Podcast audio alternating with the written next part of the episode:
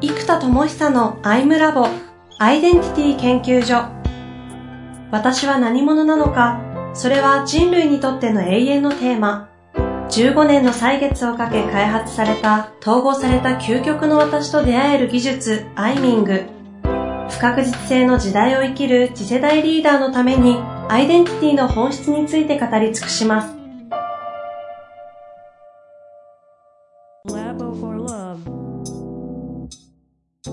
こんにちは、遠藤和樹です。生田智久のアイムラボアイデンティティ研究所。生田さんよろしくお願いいたします。はい、よろしくお願いいたします。さあ、ということで、今月最後の回になりますけれども、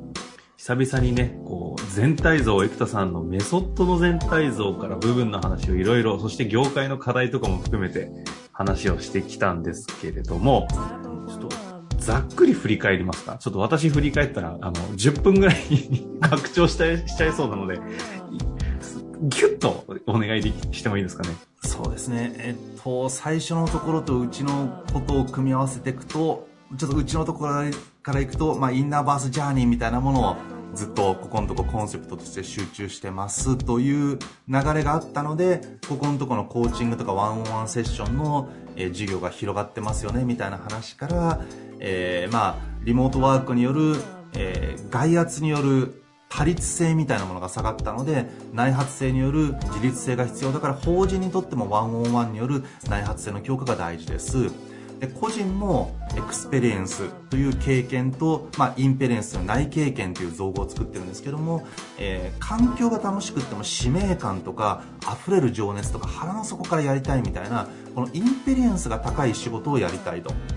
むしろインペリエンスを高めるために仕事をやるみたいな感じなんですよね。なのでこっちのインペリエンスに価値を置く人たちが増えてきてるので内発性が大事だと、うん、いうことでキャリアというところで本当に腹の底からやりたい仕事をやりたいという個人が増えてきた。というこの2つの要因において個人も法人もワンオンワンによる内発性自律性自分で考えるっていう主体性、えー、自分で考えて自分で進んでいくっていう、えー、自己決定。この辺りがキーになってきたのでワンオンワンが広がってきてますという発想ですね。すごいな。わずか1分。いやいやというねお話をいただいてえー、中で、前回、前々回ぐらいで感覚の6証言、論理の6証言の掛け算ををしていくんだけども、世の中のあの、コーチングとかは結構この3分、6分の3、6分の3の9証言ぐらいしか扱えてないというような話もしてきた中で、生田さんのコーデミアでされている人たちというのは、この36象限扱うところをもう半年とかでぐっと引き上げたりしているというような話とかしてきた中で、ただこれだと現実が起きないんですよね。ここからこれを具現化していくっていうことも含めて初めて内観エクスインえインインペリエンスとエクスペリエンスの世界が統合されていくというところがこここそが生田さんの世界観の肝だと思うので今日はこの内観世界をどう実現具現化していくのかという話を焦点を当てたいと思うんですが。そうですねでコーデメでこのセッションができる人ワンオンワンができる人が増えてくるとインナーバースジャーニーを誰もができるようになるじゃないですか、うん、ツアーガイドみたいな人がついてくれるので、で邪魔せずにちゃんとこの内なる世界を内観できるようにプロのワンオンワンの人がついてできますと。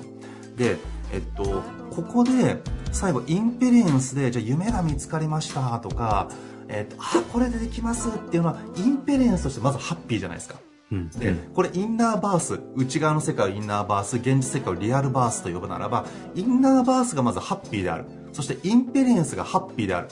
で実はまずここを価値に置く人たちが次の時代はどんどん増えると思ってます。うんうんうん、これはエンターテインメントと一緒でエクスペリエンスでじゃあディズニーに行っても仕事がに何の影響もないから意味ないじゃないかって言わないじゃないですか。うんうんうん、それはそれで価値じゃないですか。と同じようにエクスペリエンスが高いということはそれ自体が価値であるようにインペリエンスが高いのはもうそれ自体が価値である。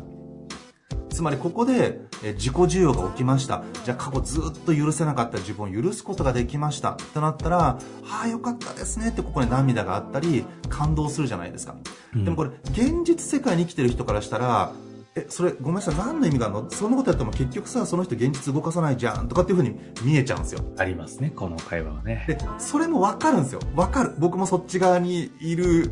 自分もいるから分かるんだけども、うんうんうん。いや、違うんだと。インペリエンスそのものがもはや価値なんだと。漫画を読むのもインペリエンスじゃないですか。うん。なので、もうこれ自体が価値なんだと同じ風に見ていくと、内観とかワークショップとか気づくということを学ぶということが、現実世界に仮に影響が一切なかったとしても、これ自体が価値であるというのが一つ起きていきますと。なるほど、なるほなので、その inperience を求めて人々は、 one on one をやっていくようになっていく。ど。うん。なので、これがまず1個。で、まあ、できればここで inperience から experience、現実世界で経験できるところまで持っていきたい。うんそうすると、 innerverse を開拓したら、 realverse を開拓したいんですよ。で、そうなってくると、もう本当に具現化力ですよね。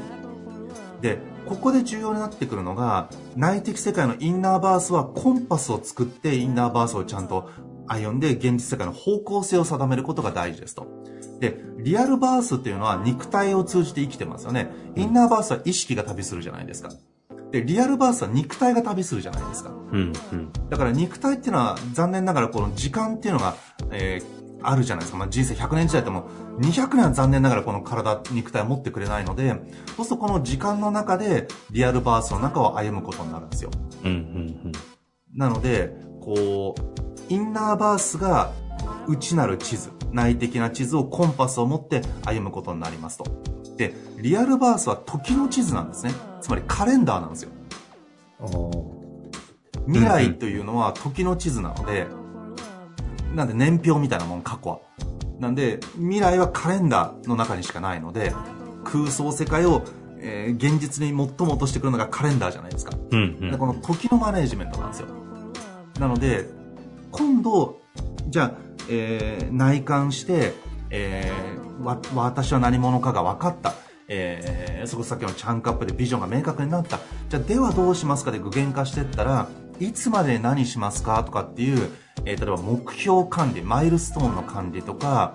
えー OKR の管理ですね。こう、オブジェクト、も目的、O の目的と KR、キーリザルト。じゃあ、その目的を達成する、目的は抽象度高めで、キーリザルトは、その目的が達成されるために、具体的に何が結果として出たら、目的が達成されるんだっけっていう、この、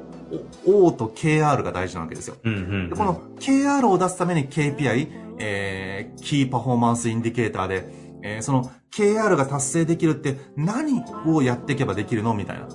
例えば、なんか、むちゃくちゃマーケティングがうまくいって、なんかハッピーなビジネスがうまくいってる。まあその先のビジョンもあるかもしれないけども、例えばビジネスがうまくいってる、えー、ちょっとビジネスがうまくいってる。おい、怖いな。やっぱうちだったら、えーこのコーデミアによる、まあ、コーデミアアイダも合わせた誰もが内観できる、えー内なる創造性がこう開かれた世界を作るんだみたいな、えーものがあるじゃないですか、抽象的な目標が。で、そこに対して、じゃあ、KR、キーレザルトって何かっていうと、結局、今、コーデミアで修行してくれているワンオンワンのプロの数なんですよ。技術が高いプロの数が KR なんですよ、キーリザルト。で、このキーリザルトを、えっと、期限で切った場合、いつまでに何人とかっていう風にするじゃないですか。で、これを、えっと、うちの場合今3つに分けてるんですね。えームーンショットっていうのがよく、もう大挑戦なショットですよ。うん。うん。で、ムーンショットのための仕組みがあって、で、ルーフショットっていうか屋根の上なので、ルーフなので、ちょっとストレッチした挑戦目標。だこれがスタンダードの目標ですね。一般的にちょっとストレッチした目標にするので。で、あともう一個は僕の概念ですが、ベースショットって言って、まあ、地面ですよ。絶対に何が何でも絶対確実にやってないといけない最低ライン中の最低ラインをベースショットと言うんですよ。でそうすると、ベースルーフ、えームーンによって、このキーリザルトをどこを目指すかによって、戦略戦術がすっごい変わっちゃうんですよ。うん。確かで、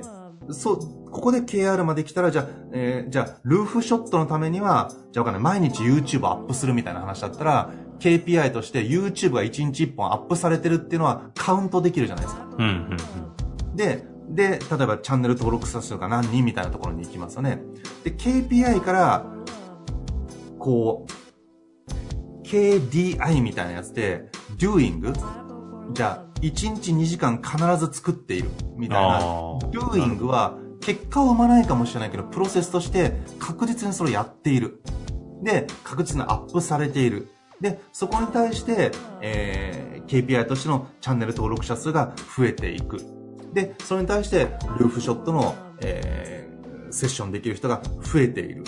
で、それによって、えー内観できるメタバースが広がっている。みたいな、こう、こういうのをこう細かくというか、分解して、意識をフォーカスさせたいんですよ、行動するために。うん。うん。で、これらを時の地図、カレンダーで全部マネジメントしながら、えータスクマネジメントとかプロジェクトマネジメントとか、この OKR とか KPI、えー KDI、このあたりをですね、一気通貫で、えっと、マネジメントする仕組みが必要なんですよ。なるほど。で、これって結構人事制度をかなりしっかりやってる会社じゃないと、いやそもそも OKR なんてほとんどの人知らないですし、KPI も、KPI もビジネスパーソンからするとむちゃくちゃ有名ですけど、とは言っても世の中全体で言うと、KPI なんてまず、なんだ、第五感みたいな感じじゃないですか、KPI やっぱそうなんですかね。そ。いや、そうですよ。ほとんどの人 KPI って言われたら、はぁみたいな、何横文字使ってなんか、ビジネス感ぶっ てんのキモいんだけどって思われるような単語だと思うんですよ、ぶっちゃけ。あ KPI ですら。もう OKR なんて、え、何それっていう感じだと思うんですよ、ぶっちゃけあなる。ほど。で、多分人口の OKR とか KPI とか対応する人って人口の1%ぐらいしかいないんじゃないですかね。そんなもんか。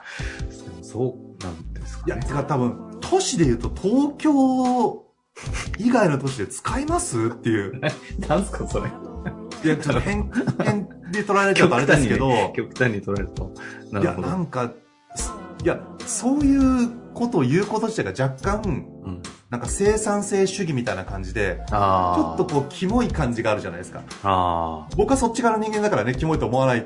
キモいと思われてるだろうなと思いますよ。あ。なるほどね。メタメタに。そうそう。だから世の中向けにあんまりこういうね、横文字連発すると、なんか意識高い系横文字連発屋さんっぽく見えるんで、あの、でも完全に僕そっち側の人間だから、はい。あの、ああれなんですけど、だからやっぱり、キルもあまりないんですよ。うん。てか、なんなら目標すら決まってないっていう方も多いでよね。そうですよね。うーんだから結構ですね、このノルマって与えられてるものなので、自分で決めた目標じゃないじゃないですか。だからノルマが目標化しちゃってるってパターンあるんですけど、えっと、なんかこのあたりがですね、ちゃんと内発的に設計することが、最後は現実世界は、このい1秒1秒の時間のマネジメントじゃないですか。今日結局何してるんですか？今何してるんですか？の積み重ねで人生ができるので、結局今何するかってタイムマネジメントはイコール行動マネジメントなので、今何をするのか？しかもそれが高いエネルギーでやるのか低いエネルギーでやるのかで、1時間勉強しましたも全く効果が違うわけじゃないですか。うん。だから自分をできるだけ状態ですね、覚醒状態に持ってって、えー濃い時間、集中力の高い時間で1時間ちゃんと行動を取れればいいわけですよ。でこれをやるための、えっと、それこそカレンダーとかプロジェクトマネジメント、ポートフォリオ戦略のマネジメント、で戦略が変われば OKR も変わってきますし、OKR から KPI で KPI がやたら出る場所があったら OKR も変わってみたいな、こう行ったり来たりするんですよ。なので、これを全部最後タスクマネジメントとかチームのタスクマネジメントぐらいまで一気通貫でやりたいんですね。で、ここと創造性の技術、インジェニュイティのさっきのこうワークとか内観とか問いとか問答ですよね。この問答周りの技術、創造性の技術と具現化の技術が掛け算していく必要があるんですよ。どっちかによっちゃう。具現化肌の人はもう考えるなんて意味ねえからもうガンガン行動しようぜみたいな。行動して結果を教えてくれるからとにかくやれみたいななっちゃうし、考えすぎる人はこの考えすぎちゃって全然進まない。うん。どっちかになっちゃうんですよ。なので、この内観で内面を見るのと、ちゃんと創造性で、それをクリエイティビティとか ingenuity で形にしていく部分と、えっと、もう、 actuality で現実化する部分っていうのを統合したシステムっていうのが世の中に必要だなと思って、この最後タイムマネジメント、時間のマネジメントができるアプリ群が、ぶわっと10個ぐらい、習慣管理とか KPI 管理とか OKR 管理とか、もういろんなやつがこう、連動した、もう本当に業務アプリですよ。これが、えっと、連動してできていきますというのが作ってることですね。なるほどですね。今その中でも一部カレンダーとかはもうコーデミアの方々使ってたりって感じなんですそうです。カレンダーと予定調整システムのアピーっていうカレンビューっていうのと、まあ、ビューですね。1年間とか1ヶ月が俯瞰して一目で見れる、えーカレンダーなのでカレンビューっていうのと、えーまあ、アポイントメントをスピーディーにできるのでアピという、この2つのアプリが今、えー出てますね。まあ、インナーバースの世界を大大前提とするこういったアプリ群っていうのはね、基本的に存在するはずがないんで、その点において圧倒的優位性というか独自性を持っているのがね、すでにもう出始めておりますので、今ね、やっと今回この4回にわたって生田さんがされてきた概念がかなり全体像、改めてこれまでね、聞いてくださってる方も含めて整理できたんじゃないかなとはい。思いますので、また今後このマーケット拡張していく中でどれだけ価値があるかも含めてね、伝えられたんじゃないかなというふうに思います。また来月、激しい開発、そして、えーそろそろあれですかね、新しいリリースラッシュ。リ リースラッシュ、お願いしております。はい。ありがとうございます。終わりたいと思います。ありがとうございました。はい。皆さんありがとうございます。